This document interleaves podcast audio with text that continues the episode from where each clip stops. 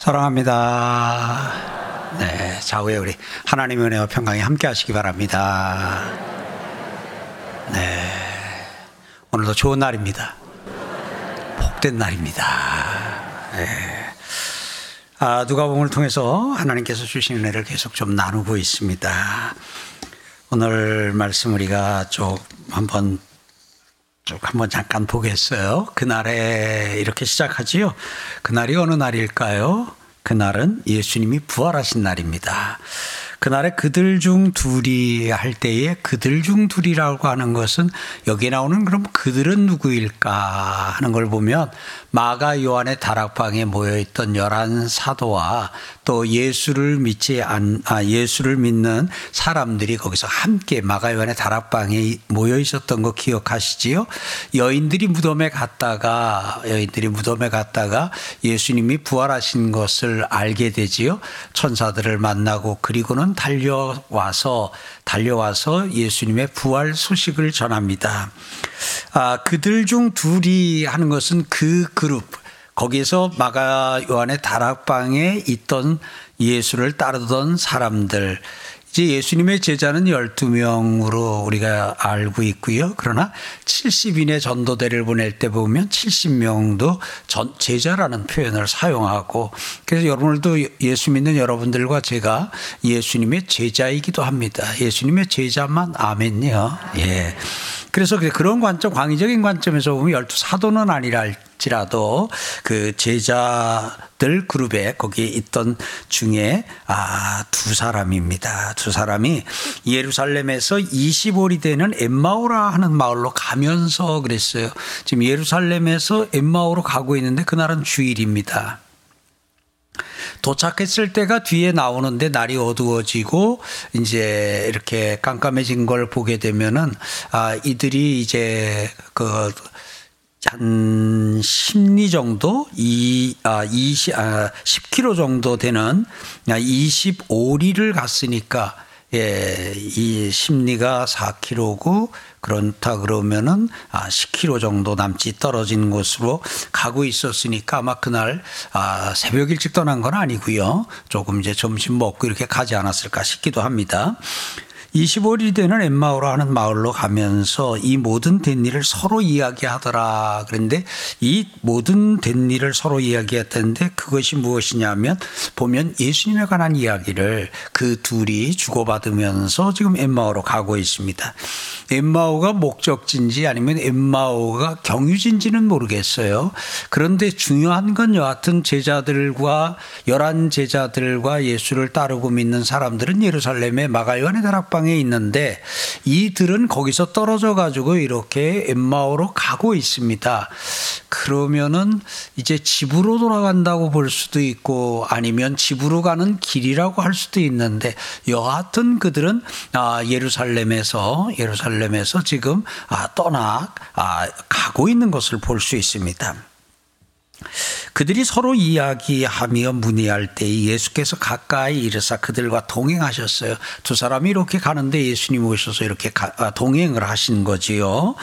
아, 16절에 보면 그들의 눈이 가리어져서 그인 줄 알아보지 못하였다. 오늘 조금 이따 이제 우리가 설교를 말씀을 들을 때에 아, 그들의 눈이 가리어진 이 부분. 그래서 여기서 오늘 눈이 가리어졌다는 이 표현과 또 뒤에 가 보면 그들이 눈이 밝혀 그들의 눈이 밝아져 그들이 그들의 눈이 밝아져 아 알아보았다라는 요 내용 을 우리가 조금 주목하고요. 조금 이따 그 부분을 좀 같이 나누도록 하겠습니다. 여하튼 그들이 그들의 눈이 가려져서 예수님이 곁에 있었지만 알아보지를 못했습니다. 17절 가면 예수께서 이르시되 너희가 길 가면서 서로 주고받 고 하는 이야기가 무엇이냐 이럴 때 이걸 넌지심으로 본다 그랬지요. 이미 예수님은 아십니다. 무슨 이야기를 주고받았는지도 아시는데 넌지시 물어봅니다. 두 사람이 슬픈 빛을 띠고 슬픈 빛을 띠고 여기서 이제 아, 얼굴이 좀 표정이 어둡고 슬프고 요 단어 속에는 슬프다 우울하다 뭐 이제 이런 뜻이 좀 들어 있습니다. 그래서 두 사람의 지금 마음 상태, 심정 상태를 알 수 있는 단초. 예, 그것이 이제 오늘 여기 그 슬픈 빛이라고 하는 얼굴이 슬픈 빛을 띄었다. 그리고 이것은 얼굴이 우울해 보였다라고 이렇게 번역할 수도 있는 부분입니다. 예, 두 사람이 두 사람의 마음 상태를 조금 엿볼 수 있는 표현입니다. 하여튼 머물러 섰습니다. 아, 18절에 그 한 사람인 글로바라 하는 자가 대답하여 이르되 아 이걸 보니까 아, 이 두 명은 예수님의 제자 열두 제자 가운데 아, 그두 명은 아닌 듯 싶다 하는 생각이 들어요. 왜냐하면 글로벌하고 하는 이름 두 사람 가운데 한 사람 이름이 나오는 걸 보니까요. 그 한 사람인 글로벌 하는 자가 대답하여 이르되 당신이 예루살렘에 체류하면서도 요즘 거기서 된 일을 혼자만 알지 못하느냐 하고 약간 예수님에게 이걸 면박을 준다랄까요? 무한을 주는 이제 이런 말을 합니다. 이걸 통해서 우리가 알 수 있는 건 예수님이 십자가에 달리신 그 일은 그 사건은 당시에 예루살렘에서 모든 사람이 다 알만한 아주 한 뉴스였다는 것을 우리가 알 수 있습니다. 왜냐하면 아니 거기서 일어난 일을 혼자 만 알지 못하느냐. 아니 예루살렘에 있으면서 우리식으로 표현하면 어, 당신 간첩 아니야인지 뭐 이런. 다 아는데 어떻게 이렇게 혼자만 모르냐 이제 이런 식으로 아 예수님에게 음 이제 약간 무안을 주듯이 말합니다. 19절에 이르시되 예수님이 무슨 일이냐 하고 다시 한번 묻습니다. 나사렛 예수의 일이니 그는 하나님과 모든 백성 앞에서 말과 일에 능하신 선지자이거늘 이렇게 말과 일에 능하신 선지자라고 예수님을 소개하고 있습니다. 그러니까 오늘 예수님을 믿고 예수님에 대해서 좋은 마음을 갖고 있다는 것이 이 본문에서도 나옵니다. 그런데도 조금 아쉬운 것은 말과 일에 능하신 선지자라. 네, 맞습니다. 예수님은 분명히 선지자이십니다. 그런데 예수님이 선지자만은 아니십니다. 예수님은 메시아로서 선지자이자 제사장이자 왕이십니다. 그렇다면 베드로의 신앙 고백 주는 그리스도시요 살아계신 하나님의 아들이시니다라는 그 고백 과 조금 비교를 하면 아쉬움이 있다는 말이에요. 그는 하나님과 모든 백성 앞에서 말과 일에 능하신 메시아 이건을 그리스도 이건을 이렇게 나갔다 그러면 훨씬 더 정확하고 확실한 신앙 고백이 아니었을까. 이제 이걸 보면 이들의 어떤 이 믿음의 상태 아주 그 믿음의 상태, 믿음의 수준, 수준. 그러니까 예수님을 말과 일에 능하신 선지자로는 알지만 아직까지 그 그리스도라 하는 부분에 대해서는 조금 그 확신이 좀 떨어지는 그런 게 아닐까 하는 생각을 해봅니다. 이것은 이제 예루살렘에서 예루살렘에서 지금 다 열한 제자와 아, 예수를 따르던 사람들이 마가 요한의 다락방에 있는데 거기서 사흘 동안이나 거기 있다가 지금 이 시간 이렇게 아, 엠마오로 내려가는 것을 통해서 보면서 그런 또 추론도 조금 해봅니다. 그러면서 우리는 이 사람이 이스라엘을 속량할 자라고 바라노라 그랬어요. 이스라엘을 속량할 자 조금 어려운 단어 속량이라는 단어가 나오는데 이 부분도 조금 있다가 이제 조금 더 설명하면서 같이 말씀을 나누도록 하겠습니다. 이뿐 아니라 이 일이 일어난 지가 사흘째 되었다 하는 것은 십자가에 달려 죽은 지 사흘째 되었다. 그러니까 오늘 이 엠마로 내려가는 이 시점이 그날이 분명 주일이었고 주일 오후 였을 것으로 이제 이렇게 추정할 수 있습니다. 22절에 또한 우리 중에 어, 어떤 여자들이 우리로 놀라게 하였으니 우리 중에 있는 어떤 여자들이 우리를 놀라게 했답니다. 그 놀라게 한 게 뭐냐면 그들이 새벽에 무덤에 갔다가 예수님의 시체는, 시체는 보지 못하고 와서 그가 살아나셨다 하는 천사들의 나타남을 보았다고 함이라. 보았다고 말하는 것을 들었다. 이런 느낌이지요. 24절에 또 우리와 함께 한 주, 자 중에 두어 사람이 두어 사람은 베드로를 포함해서 그 여인들에게 그 말을 듣고 그 무덤으로 달려갔던 예수님의 제자 두 사람이 무덤에 가서 과연 여자들이 말한 바와 같음을 보았으나 거기 가서 빈 무덤과 세마포가 개켜져 있는 것은 보았으나 예수는 보지 못하였다 하는 것을 이제 알고 있습니다. 이걸 알고 있는 것으로 우리가 추론할 수 있는 건 뭐예요? 지난주 본문에서는 어떻게 끝이 나지요? 그러니까 무덤에 달려갔던 무덤에 달려갔던 베드로가 집으로 돌아가니라 그랬어요. 그 집이 아 베드로의 집 거기서 아 사흘 길이나 가야 되는 저 갈릴리에 있는 베드로의 집이 아니라 그 집이 누구를 어디를 가리킨다고요? 마가 요한의 다락방을 가리킨다 하는 것 같이 나누었지요. 그러면 마가 요한의 다락방에 와서 제자들에게 자기가 눈으로 보고 또 거기서 느낀 것을 거기에 있는 사람들에게 전해 주었고 이 두 사람도 거기에 있다가 그 내용을 전해 들은 것으로 볼 수 있습니다. 25절 제 예수님이 말씀하십니다. 미련하고 선지자들이 말한 모든 것을 마음에 더디 믿는 자들이요 하고 이 두 사람을 약간 그 꾸중하듯이 이렇게 말씀을 하십니다.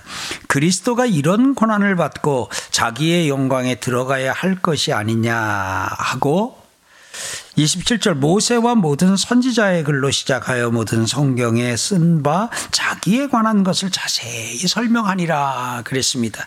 여기 모세와 모든 선지자의 글이 등장합니다. 모세가 등장합니다. 모든 선지자의 선지자가 등장합니다. 여러분 성경을 읽다가 모세와 선지자들의 이제 이런 표현이 나오면요.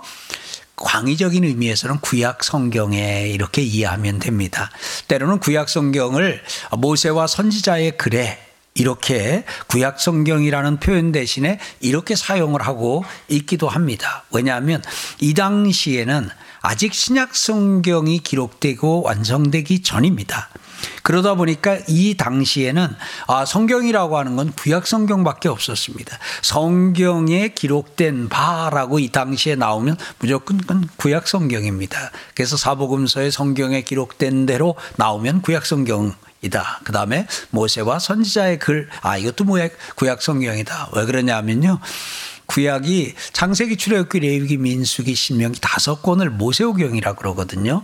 그리고 이제 이사야 예레미야 에스겔로 시작해서 저 호세아까지 이어지는 것을 선지서라 그럽니다.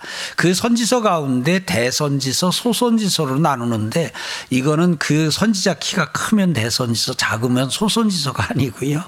그 선지자의 역할이나 비중이 크면 대선지서 작으면 소선지서 소선지자도 아닙니다. 있습니다. 차이는 성경에 기록된 선지자들의 글의 분량을 가지고 글의 분량을 가지고 일정 어, 분량 이상의 선지자는 대선지자로 대선지서로 분류하고 또 소선지서로 분류했습니다. 그러니까 선지자가 대선지자가 있고 소선지자가 있는 게 아니라 선지자는 하나인데 그 선지자가 기록된 성경의 양에 따라서 그 기록한 선지서를 대선지서 또 소선지서 이렇게 나눈다고 하는 것도 우리가 또 상식으로 이렇게 갖고 있으면 성경을 이해하는 데 도움될 것 같습니다. 자, 정리하면 27절 구, 어, 구약 성경에 기록된 바, 쓴 바, 자기에 관한 것을, 자기에 관한 것이 뭐죠? 예수님에 관한 것을 자세히 설명했다라고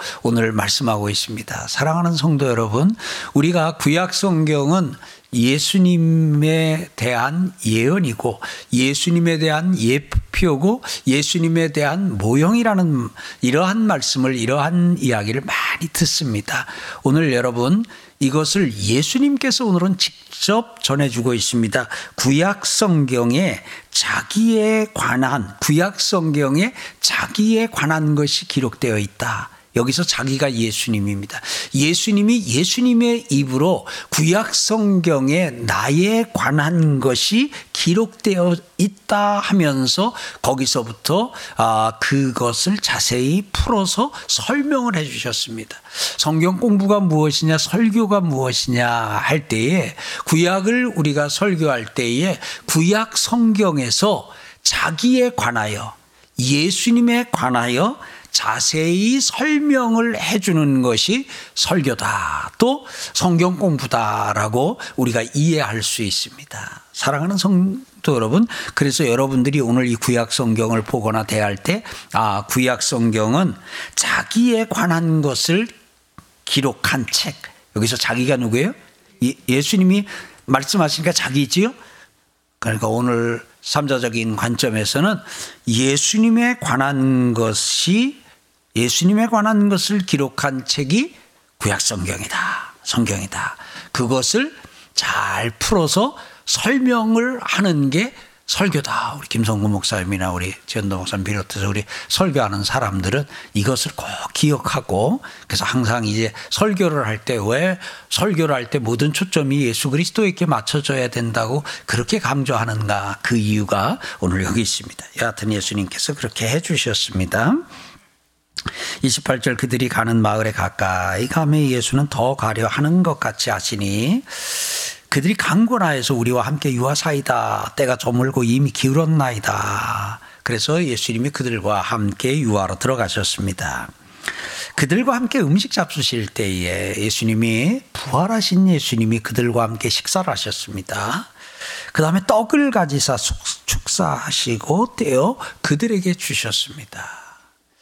사랑하는 성도 여러분, 오늘 이 부분을 우리가 또 좀 주목해야 됩니다. 떡을 가지사 축사하시고 떼어 그들에게 주셨다. 그들의 눈이 밝아져 그제야 그인 줄 알아보았으나 예수는 그들에게 보이지 않았다. 그리고는 그들이 서로 말하되 길에서 우리에게 말씀하시고 우리에게 성경을 풀어주실 때 우리 속 우리 속에서 마음이 뜨겁지 아니하더냐, 마음이 불타지 아니하더냐 하고는 곧 곧 그때로 바로 일어나 예루살렘에 돌아가 열한 제자 및 그들과 함께한 자들이 모여 있는 곳에 가서 주께서 과연 살아나시고 시몬에게 보이셨다. 35절에 두 사람도 길에서 된 일과 주께서 떡을 떼심으로 자기들에게 알려지신 것을 말하더라. 오늘 이 말은 돌아가서 봤더니 이제 아 베드로에게 예수님이 아, 보이시고 부활하신 예수님 베드로에게 보이신 것이 그 안에서 이야기되고 그 이야기가 끝나고 나서 두 사람도 자신들에게 자신들이 만난 예수님을 부활하신 예수님을 여기 가서 증거하고 있는 것을 봅니다. 오늘 이것이 여러분들과 제가 읽은 오늘 본문의 내용인데요. 오늘 이 말씀을 통해서 하나님께서 오늘 여러분들과 제게 주시는 말씀 듣기 원합니다. 오늘은 조금 짠짠한 부분들도 있지만 몇 가지를 좀 보겠습니다. 하나는 음, 이들의 눈이 분명히 있었으나 눈이 가리워져서 눈이 가리워졌을 때 예수를 보지 못했습니다. 눈이 밝아지자 예수를 보았습니다. 이게 우리에게 있어서는 굉장히 좀 중요한 부분입니다. 예. 우리는 생각하기를 우리는 다 보고 산다. 다 본다. 라고 생각을 합니다. 근데 여러분, 우리가 이 눈으로 보는 게 다 보는 게 아닙니다. 그래서 젊은 날은 그러지요. 내가 다 보고 내가 다 알고 있다. 이제 인생 경륜이 조금 깊어지면 이런 얘기를 합니다. 내가 못 본 부분도 있고 내가 알지 못하는 부분도 있을 거다. 내 아들이고 내 딸이지만 내가 못 보고 내가 모르는 부분이 있을 수 있다. 예. 오늘 우리가 그런 부분 안에서 조금은 이제 겸손한 마음을 가질 필요가 있어요. 나는 그냥 나는 내가 정확하게 다 보고 다 보고 다 한다. 이건 굉장히 위험한 생각이라는 거. 성경을 보게 되면 안약을 사서 바르라라는 표현도 있습니다. 그렇다 해서 그, 그 약국 가서 안약 사다가 이거 바르라는 그 의미는 아닙니다. 성경을 통해서 보면 눈이 둘인 걸 알 수 있습니다. 그래서 우리는 영안이라는 표현을 씁니다. 영적인 눈이라는 말이지요. 영안이 열려야 이제 이런 표현도 씁니다. 마음에 눈이 있고 우리 이 눈에 이 육체에 눈이 있습니다. 우리가 육체의 눈을 뜨고 있어도 마음의 눈이 열리지 아니하면 보이지 않는 것이 있습니다. 오늘 손들어 축복해 드립니다. 오늘 이 아, 사람들에게 나중에 이 사람들이 나중에 눈이 밝아져서 봤습니다. 여러분 눈이 밝은 채로 평생 살길 주의 이름으로 축원합니다. 눈이 밝아야 예수님이 지금 내 곁에 내 안에 계신 것이 보입니다. 우리의 인생사에 하나님이 운행하시는 일이 있습니다. 하나님의 이런 역사가 있습니다. 성령님의 역사가 있습니다. 코로나19 상황에도요. 성령의 역사와 성령의 일하심이 있습니다. 우리 인생사에 일어나는 크고 작은 모든 일, 그 일들 가운데도 다 하나님의 이런 역사하심이 있습니다. 하나님이. 그게 보일 때 우리는 내가 내 역사 가운데 우리 인생 가운데 역사하는 하나님을 봤다라는 표현 대신에 뭐라고 얘기해요? 우리가 하나님이 느껴진다. 하나님을 느꼈다. 하나님을 경험했다. 이렇게 표현합니다. 그래서 마음의 눈으로 보았을 때 우리는 것을 느꼈다, 경험했다, 체험했다 라고 표현을 하는데 오늘 계속 그 표현이 그 고백이 여러분에게 있고 제게 있기를 소망합니다. 예수님이 보이세요? 여러분들과 함께하고, 여러분들과 같이 하고, 여러분을 안아주시고, 때로는 여러분을 업고, 이 마치 어린아이 달래듯이 이렇게 그냥 여러분들을 업어주고 계신 하나님, 예수님이 보이셔요? 그 예수님을 평생 보고 사시길 축복합니다. 왜 눈이 열려야 되냐고요? 왜 눈이 밝아야 되냐고요? 하나님이 우리 곁에 좋은 사람을 보내주셨어요. 귀한 사람을 보내주셨어요. 능력 있는 사람을 보내주셨어요. 근데 여러분, 좋은 사람이 다 우리 눈에 좋게 보이면, 귀한 사람이 우리 눈에 다 귀하게 보이면, 능력 있는 사람이 다 우리 눈에 능력 있게 보이면, 그러면 세상에 더 바랄 게 없겠지요. 그런데 안타깝게도 눈이 가리워지면 눈이 가리워지면 좋은 사람이 안 보여요. 분명 사람은 좋은 사람인데 내 눈에 그 좋은 게 안 보여요. 귀한 사람인데 내 눈에 귀하게 안 보여요. 능력 있는 사람인데 내 눈에 눈이 가려지면 그렇게 안 보여요. 안 보일 뿐만 아니라 반대로 보이는 경우도 있어요. 나를 위하는 사람인데 나에게 시비 거는 사람이라고. 나에게 힘을 주는 사람인데 내 힘을 빼는 사람이라고. 좋은 사람인데 못된 사람이라고. 반대로. 못된 사람인데 좋은 사람이라고. 그렇게 반대로 보이는 경우도 있어요. 그러니까 통장 신분증 찍어 보내달라니까 그냥 물론 또 찍어 보내고 그러면 안 돼요. 무조건 사람이 다 좋게 보이면 안 돼요. 하나님 모든 사람이 다 좋게 보이게 하옵소서. 그러면 주여 내가 사기다 가고 살기 원합니다. 이제 이런 말이에요. 하나님은 말씀하셔요. 분별이 있어야 된다. 그러면 이걸 분별을 하려면 우선 잘 보여야 돼요. 좋은 사람이 좋게, 나쁜 사람이 나쁘게. 같이 사는 동안에는, 가정을 이루고 있는 동안에는, 그 사람이 그렇게, 내 남편이 그렇게 귀한 사람인지, 내 아내가 그렇게 좋은 사람인지, 몰랐대요. 하여튼, 이렇게, 해가지고, 가정에 어려움이 생기고, 가정이 깨지고, 망가지고, 그리고 어느 날 정신을 차려서 보니까 세상에 내 아내 같은 사람이 없고 세상에 내 남편 같은 사람이 없더라는 거예요. 여러분, 보이는 게 가능하면 제때 보이는 은혜가 있길 바랍니다. 그렇게 이미 다 망가지고 깨어진 가운데서 그렇게 좋게 보이고 그렇게 귀하게 보여도 다시 깨진 그릇을 다시 합치기는 너무나도 어려운 지경 상황까지 이르렀으면 그러면 평생을 후회하며 한탄하며 살 수밖에 없어요. 축복합니다. 눈이 열린, 눈이 밝은 여러분과 저가 되기를 소망합니다. 밝은 눈으로 평생 살기를 소망합니다. 그 다음에 오늘 우리는 이 본문에서 또 하나를 봅니다. 엠마로 내려간 이 두 제자, 이 두 사람은 그 두 사람의 이런 어떤 그 여정과 또 이 본문을 읽으면 뭐가 느껴지냐 하면 이 두 사람이 좀 실망한 것 같다 하는 그런 느낌이 듭니다. 이제 거기 가면 슬픈 빛을 띄었다고 하는 아까 설명에 나왔던 그 내용.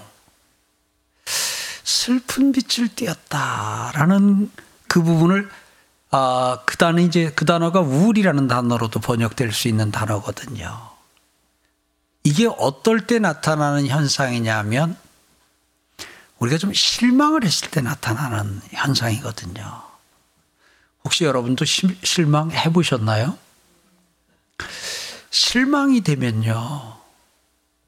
몸에서 기운이 그냥 쫙 빠져나가요. 그걸 뭐라고 어떤 느낌으로 설명을 해야 될까요?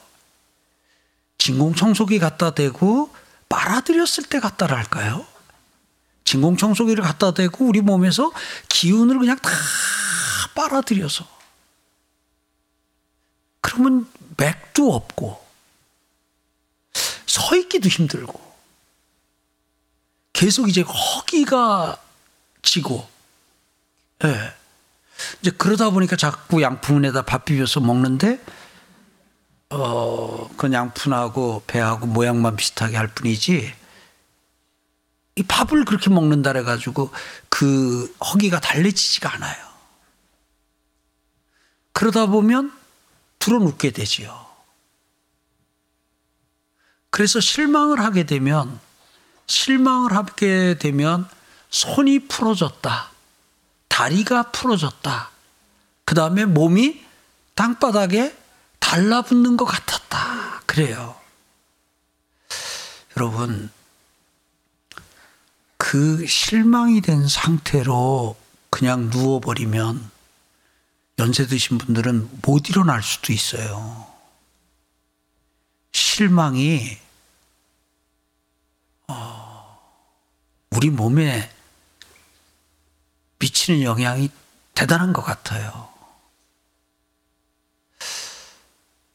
그리고 실망을 하다 보면 뭔가 이렇게 하던 것을 중단하고 실망을 하게 되면 가던 길을 멈추고 아유 그만두지. 아유 이제 여기까지야. 이제 이렇게 포기로 실망은 또 포기로 이어지고 그래서 우리가 자포자기라는 그런 표현도 씁니다만 실망을 하게 되면 실망을 하게 되면 왜냐하면 의욕이라는 건 힘이거든요. 의욕은 힘인데 이 의욕 자체가 없어지니까 그러니까 뭘 이렇게 거동하기도 힘들고 어려워지는 그런 부분이 있어요. 여기서 그 얼굴에 슬픈 빛을 띄었다는 것을 보면서 생각나는 사람이 있어요. 저 구약의 엘리야. 엘리야도 그냥 하늘에서 불을 내리고 그렇게 했지만 그 이세벨의 한마디에 그가 실망을 했어요. 이 성, 성경은 실망을 낙심 또는 낙담이라는 표현으로도 쓰고 있는데요. 그러다 보니까 어떻게 해요? 그도 또 저기 그냥 떠나잖아요. 사역지를 떠나요. 그리고는 어디 가지요? 중간에 가다 로뎀 나무 밑에 로뎀 나무는 저는 옛날에 큰 나무를 자꾸 생각하고는 그 정자라 우리나라 정자 어, 있는 그 나무 생각했는데 진짜 초라해요. 키가 쓰면 저보다 조금 더 클까 하고 그 이렇게 그냥 굵은 이런 나무가 아니라 삐죽삐죽삐죽. 그 거기 가서 그늘을 찾는다는 거는 제가 그래서 거기 가서 쭈그리고 앉아서 사진을 찍어서 한번 좀 불쌍한 모드로 이렇게 앉아서 한 것도 한번 내가 보내드려 본 적, 교회 홈페이지에 올린 적도 있어요. 그러니까 그렇게 막 그 그늘이 막 있거나 그런 거 아니에요. 근데 거기 가서 이렇게 해가지고도 네. 실망을 할 때, 실망을 할 때 나타나는 한 현상이거든요. 혹시 여러분은 지금 실망한 상태 아니신가요? 혹시 오늘 실망한 채로 오늘 교회 오시진 않으셨어요? 가족에게 실망했을 수도 있고요. 내가 존경했던 사람에게 실망했을 수도 있고 또 우리는 오늘 여기서 이 두 사람 같은 경우에는 자신들이 생각하는 예수님이 아닌 것 같아서 예수님을 따를 때 예수님이 그렇게 십자가에서 죽고 아직은 부활을 못 믿고 지금 부활하는 것을 아직 받아들이지 못하는 상태예요. 그런 상태로 예수님이 그렇게 허무하게 십자가에서 죽을 거라면 아, 내가 왜 따랐나? 나는 이제 뭐 해야 되나? 뭐좀 좀 그런 어떤 실망감 같은 것들이 안타까움도 있지만 실망감도 그 속에 깊이 좀 있지 않았나 싶습니다. 우리도 어떤 일이 있게 되면 이제 이렇게 새해를 맞거나 연말을 보내거나 하게 되면 마음에 이런 마음이 들어요. 그래도 올해가 가기 전에는, 예. 특별히 좀 아픈 가운데 있거나 어디 이제 장애가 있거나 이렇게 한 마음 들고 그럼 힘든 투병 생활 또 이런 시간 하게 되면 또 여기저기서 뭐 낫습니다. 이제 뭐 괜찮아졌습니다. 이런 소식도 듣잖아요. 저도 어제도 어느 주사 와서 저를 쿡 껴안으면서 목사님 저 일반 환자 됐습니다. 처음엔 뭔 말인지 못 알아들었어요.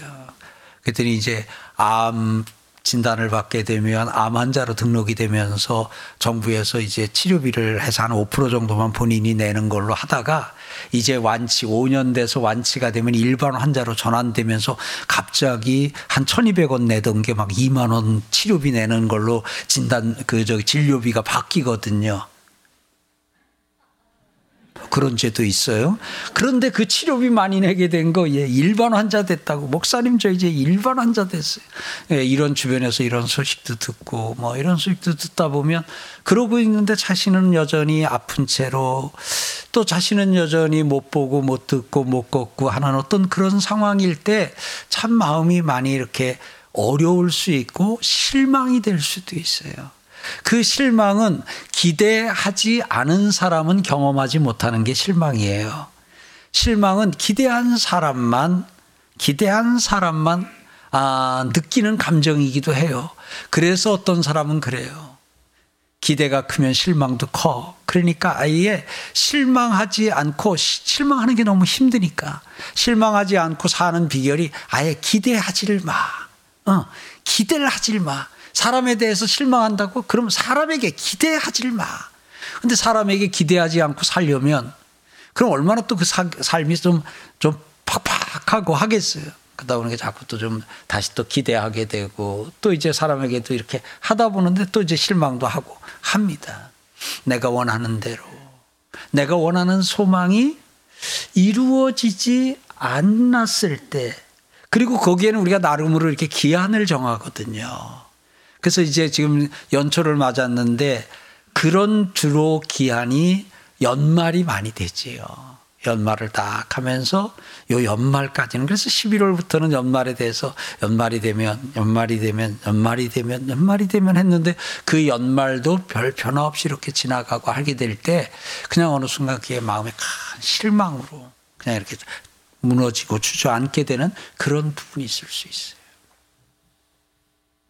우리는 실망할 때가 있어요. 미안합니다. 저는 실망할 때가 있어요. 우리라 그랬더니 한 분도 왜 목사님만 하면 되지 왜 나까지 같이, 같이 갑니까? 한 번 더 해볼게요. 우리는 실망할 때가 있어요. 인생은 살다 보면 실망할 때가 있어요. 오늘 여기 엠마오로 가는 이 두 사람도 실망했어요. 근데 예수님이 어떻게 하셨어요? 그 실망한 사람을 찾아가셨어요. 지금 실망하셨습니까? 예수님이 여러분 찾아오십니다. 마음이 상한 자를 찾아오신다는 말은 그것을 이렇게 실망한 자를 찾아오신다고 여러분들이 적용해도 됩니다. 실망에 주저앉아 있는 나.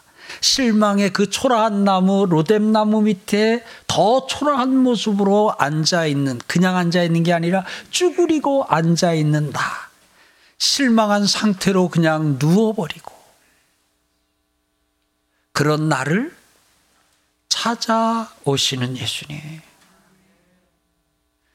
혹 지금 실망한 상황이라면, 혹 지금 실망한 상태라면, 실망한 엘리야를 찾아가셨던 하나님, 실망한 엠마오로 내려가는 두 제자를 찾아가셨던 예수님, 오늘은 나를 찾아오시는.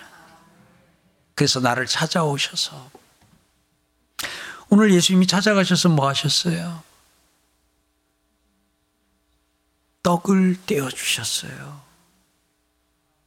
우리는 예수님이 떡을 떼어 주신 거는 최후의 만찬 때 떡 떼어 주신 게 너무나도 강렬해 가지고 예수님이 떡 떼어 주신 거 하게 되면 최후의 만찬을 기억합니다. 그게 아주 강렬합니다. 근데 예수님은 부활하신 첫날도 부활하신 예수님이 떡을 떼어 주셨어요. 누구에게요? 실망한 제자들에게. 얼굴빛에, 얼굴에 슬픈 빛이 도는 우리 그 마음을 이렇게 다 세워버린 그 사람에게, 그 사람에게, 그 제자에게 떡을 떼어 주셨어요. 예수님이 떡을 떼어 주시니까 어떤 현상이 일어났어요? 눈이 밝아졌어요. 눈이 밝아지니까 보여요.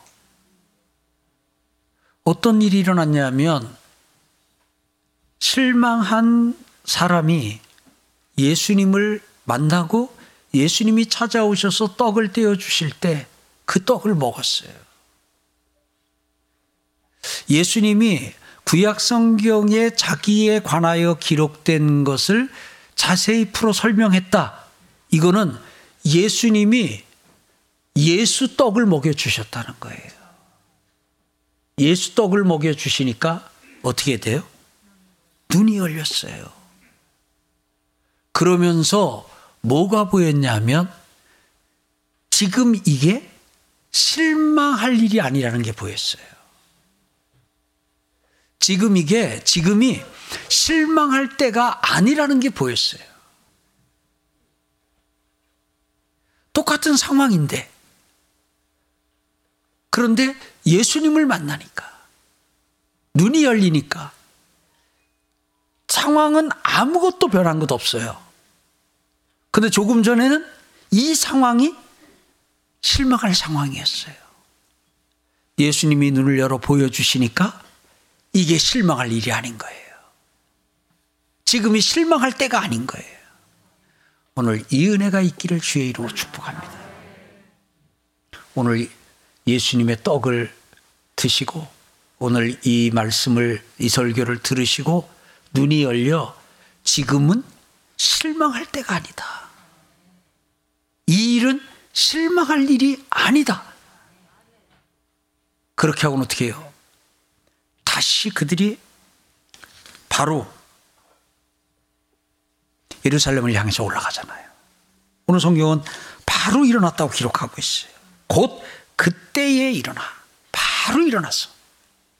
뭐예요? 다시 힘이 생겼어요. 예루살렘으로 달려갈 힘이 생겼어요. 아마 단걸음에 달려갔을 거예요. 사랑하는 성도 여러분. 다시 일어나 예루살렘을 향하여 나가는 여러분과 제가 되길 바랍니다. 다음에 오늘 우리는 이 본문 가운데서 오늘 이 본문 가운데서 이 이 두 사람이 이 두 사람이 조금 놓치고 있는 부분이 있습니다. 예수님에 대해서 말을 하면서 21절에 우리는 이 사람이 이스라엘을 속량할 자라고 바라노라 그랬어요. 나머지 생략한 부분까지 이들이 말을 삼킨 부분까지 제가 풀어서 설명을 하면 우리는 이 사람이 이스라엘을 속량할 자라고 바랐노라. 그러나 그게 뜻대로 되지를 않아서. 그래서 나도 실망을 했고 우리도 실망을 했다. 이 뒤에 그들이 삼킨 말이에요. 팩트, 사실을 확인할게요. 우리는 이 사람이 이스라엘을 속량할 자라고 바랐노라 그랬는데 예수님은 이 때를 기준으로 이 때를 기준으로 예수님은 속량할 자입니까? 속량한 자입니까? 오늘 단어 공부 조금 할게요. 제가 오늘 설교 중에 긴 설명을 할 수 없는 상황이라서 시간적으로 어, 홈페이지에다가 써놨어요. 단어 공부 해가지고 속량이라고 써놨으니까 설교 후에라도 들어가서 한번 읽어보시면 되는데요. 요지는 이거예요. 성경에서 사용되는 속량, 속죄, 대속, 또 속전, 네, 이런 단어는 뜻이 같아요. 그래서 속죄, 대속, 그 다음에 속량 이렇게 나오면 속량 따로 속죄 따로 대속 따로 그냥 각각의 뜻을 물론 각각의 의미는 한 우리말로도 약간 차이가 있을 수 있으나요? 원어로 안에 내용을 다 여러분 담임 목사 공부하고 드리는 말씀이 같은 말이라고 보면 돼요. 같은 말이라고. 자 대속 속죄 속량 속전 어떤 말이라고요 같은 말이다 같은 말인데 뜻이 뭐냐 하면 값을 치르고 다시 사서 자유롭게 했다. 이 말이에요. 당시에 포로된 자, 그 다음에 노예, 종이 있어요. 그럼 종이, 종은 종에게 주인이 있을 거 아니에요. 그러면 그 종에게 어떤 사람이 그 종의 값을 치르고, 몸값을, 종의 몸값을 치르고 그 종을 사서, 내 종을 삼는 게 아니라 그 종을 사서 내가 그를 너는 이제 종이 아니라 자유인이다 하고 풀어주는 거. 어, 적국에 포로가 되어져 있어요. 근데 그 몸값을 지불하고 그리고 그 포로된 자를 내가 사다가 다시 사다가 그리고는 이제는 너에게 자유를 주니까 자유롭게 살아라 하는 이게 뭐라고요? 속량 같이 합시다. 속량, 속죄, 대속, 속전 다 같은 말이에요. 같은 말이에요. 자, 그러면 예수님이 우리를 우리의 몸값을 지불하시고 포로된 종된 노예된 우리를 사서 자유롭게 하신 게 언제예요? 십자가에서 죽으심으로 예수님께서는 우리의 몸값을 지불하셨어요. 죄값을 치르셨어요. 자, 그러면 그리고 사흘 후입니다. 시점을 보세요. 과거, 현재, 미래 시, 시제를 보세요. 사흘 후입니다. 그러면 예수님이 우리를 속량하셨어요? 속량할 거예요. 속량하셨어요. 예수님이 이미 자신을 속량해 주었음에도 예수님이 자신을 속량해 준 줄 모르고 예수님을 우리는 이스라엘을 속량할 자로 알았는데 그게 안 돼서 실망이다. 이 표현 속에 예수님이 이미 속량하신 분이라는 사실을 놓치면 우리의 영적 실망이 깊어질 수 있다 하는 걸 깨닫습니다. 같이 합시다. 예수님이 나를 위해 이미 속량하셨다. 이제 우리 어려, 어려운 단어 그냥 편하게 쓰겠습니다. 예, 예수님이 나를 속량하셨다. 오늘 이 사실을 믿고 나가서 외치는 은혜가 있길 바랍니다. 하나만 더요. 예수님이 말씀을 풀어주실 때에 우리 마음이 우리 마음이 뜨겁지 아니했냐 하는 말에 그 우리의 마음이 불타지 아니했냐 그랬어요. 예. 예수님의 예수님을 먹을 때 예수님을 들을 때 설교를 들을 때 성경을 읽을 때 나타나는 역사예요. 마음이 뜨거워지고 마음이 불타는 2020년, 2022년 되시길 주의 이름으로 축원합니다. 설교를 들을 때마다 마음이 뜨거워지고 마음이 불타오르는 역사가 여러분과 제게도 있기를 소망합니다.